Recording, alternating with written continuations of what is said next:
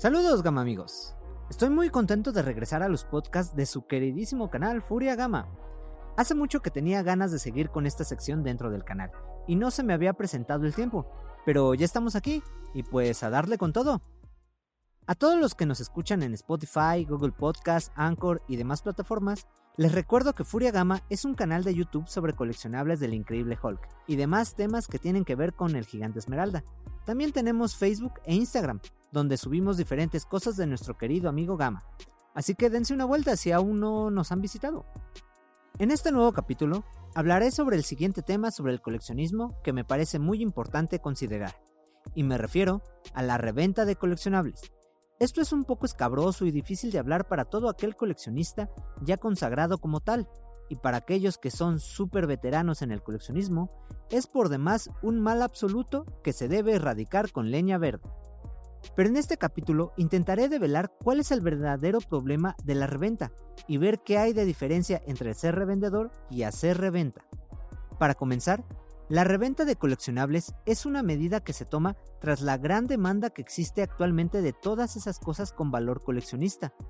Esto no solo es una práctica del coleccionismo, en general, es una práctica comercial que busca una ganancia o una utilidad adicional por lo que anteriormente ya se ha pagado.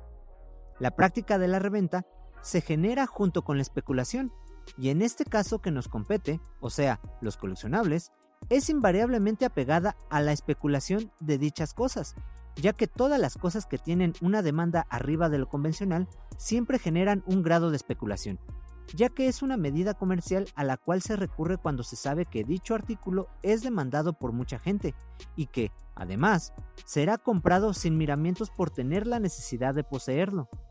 Hay que entender que la reventa de artículos es una práctica que ha mantenido a flote muchas economías a lo largo de la historia y del mundo.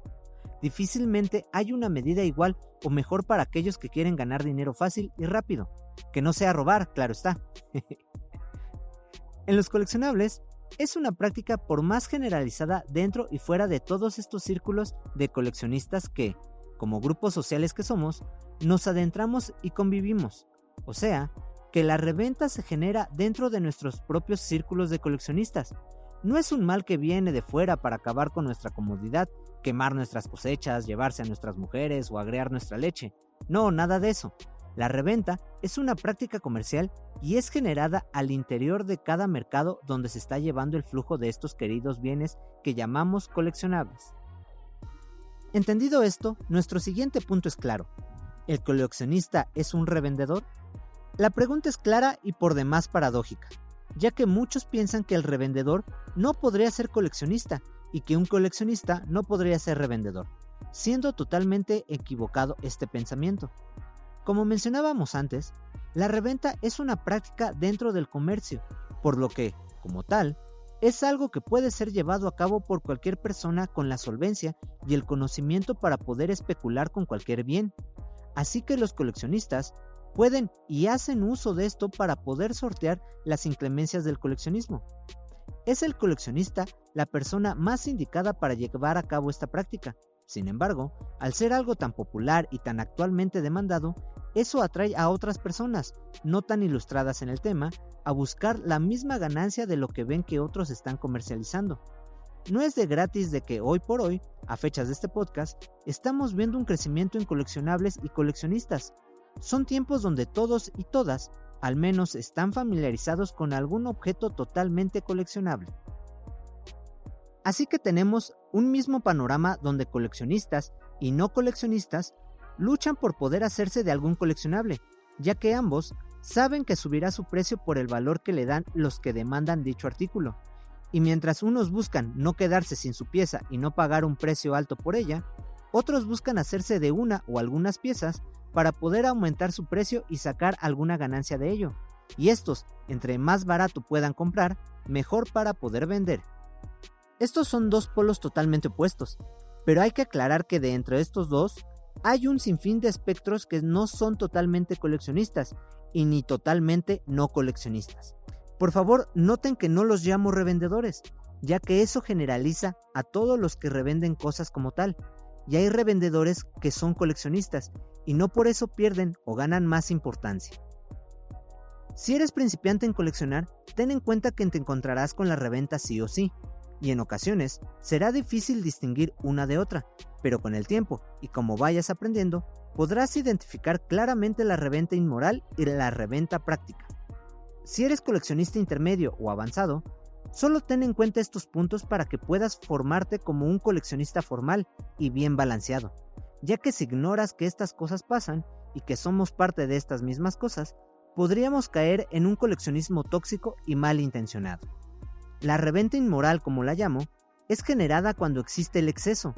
No la etiqueto como mala porque no es que fuera mala por sí misma, sino que genera más un problema moral que, para algunos, se convierte en un vicio que arrastra hasta acciones negativas que perjudican a otros.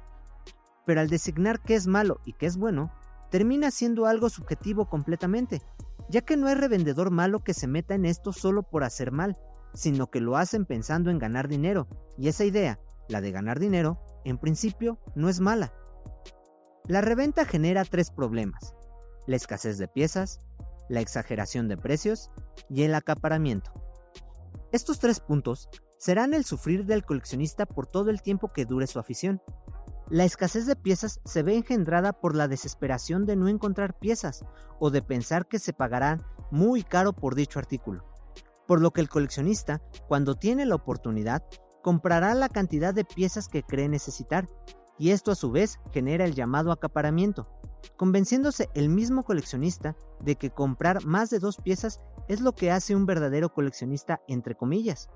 Esta cosa la tendría que hablar tal vez más a detalle en otro podcast, ya que en principio el coleccionar es un acaparamiento de cosas, o sea, es el acumular.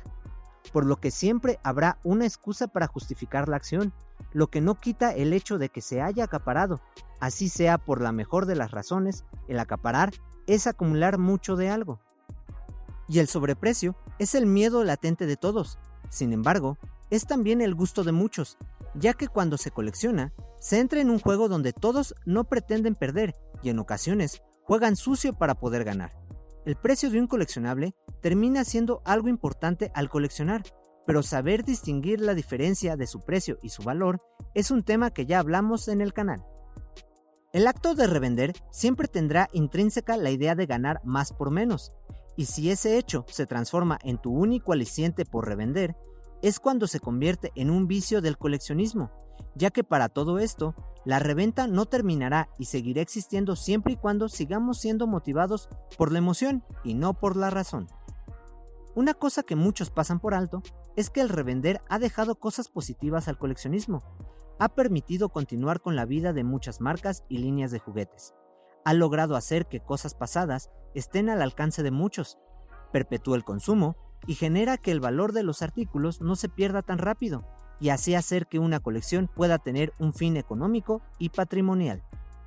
Los coleccionistas hacen uso de la reventa para poder tener como moneda de cambio ciertos artículos, por lo que hace que sus mismas colecciones tengan más apertura para poder hacerse de piezas con el uso particular de cambiar por otra que sea de su interés, no para revender de nuevo, sino de poder perpetuar en su colección otro artículo, por lo que no es raro encontrar coleccionistas que tarde o temprano hacen algún tipo de transacción de reventa para poder conseguir otro artículo, o inclusive hacer su propia tienda si se tiene la oportunidad. El traficar con coleccionables se vuelve común y la mejor forma de hacerse de más piezas para la colección. Es importante para todos los coleccionistas entender por qué se genera la reventa. Después, saber qué problemas puede traer y entender también lo favorable que se extrae de ella ya que todo esto es la cara de una misma moneda. El ser revendedor no es sinónimo de mala persona o de aprovechado. La palabra se usa inadecuadamente por aquellos que se han visto afectados por la reventa de alguna forma. Hay que entender que así como unos se ven perjudicados, otros se ven beneficiados. El entender esto nos permite saber que no todo podría ser favorable para todos, ya que el simple hecho de poder coleccionar es un lujo que no todas las personas se pueden dar. Y esto no nos hace a los coleccionistas malos ni desalmados por ser consumidores, solo nos hacen parte de un mundo basado en el consumo, y juzgar eso como malo o bueno termina siendo parcial y sesgado, así que la recomendación siempre será ser consciente de lo que uno hace y no caer ni en el exceso o en el defecto. Espero seguir adelante con los demás capítulos de su podcast de Furia Gama. Poco a poco les traeré más temas de coleccionismo y por supuesto de nuestro amigo Hulk. Así que por mientras, nos escuchamos en el siguiente capítulo y ya saben, holquéate.